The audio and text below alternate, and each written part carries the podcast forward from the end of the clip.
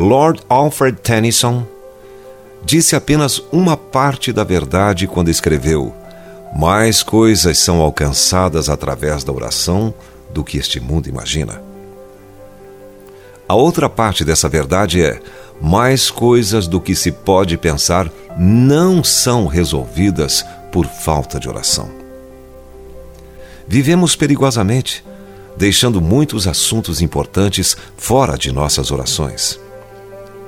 As orações não respondidas são, geralmente, aquelas que nunca fizemos. Até agora nada tendes pedido em meu nome. Pedi e recebereis, para que a vossa alegria seja completa.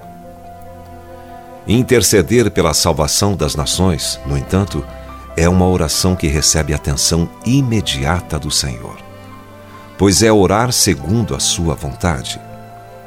E esta é a confiança que temos para com Ele, que, se pedirmos alguma coisa segundo a Sua vontade, Ele nos ouve. E, se sabemos que Ele nos ouve quanto ao que lhe pedimos, estamos certos de que obtemos os pedidos que lhe temos feito.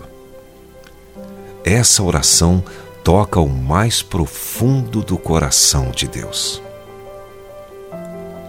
Seja gracioso para conosco e nos abençoe, e faça resplandecer sobre nós o rosto, para que se conheça na terra o teu caminho e em todas as nações a tua salvação. Louvem-te os povos, ó Deus. Louvem-te os povos todos. Alegrem-se e exultem as gentes, pois julgas os povos com equidade e guias na terra as nações. Salmos 67, versos 1 a 4. Agora, meu amigo, faça essa oração de arrependimento e renovação de convicção.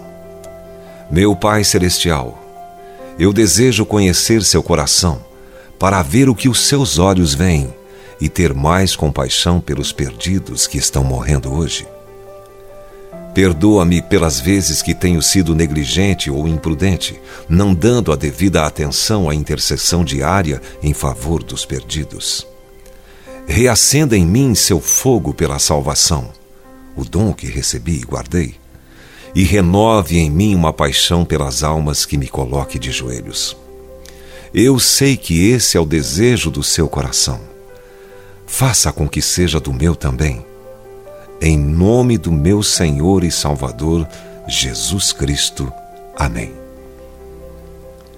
Sei que o Espírito Santo ouviu sua oração sincera hoje e sei também que ele vai responder rapidamente. Mais do que nunca, torne-se um intercessor hoje. Se você foi abençoado com esta palavra, compartilhe ela com alguém. Esta devocional foi extraída do livro Devocionais de Fogo do evangelista Reinhard Bonnke, fundador da Cefam, Cristo para Todas as Nações.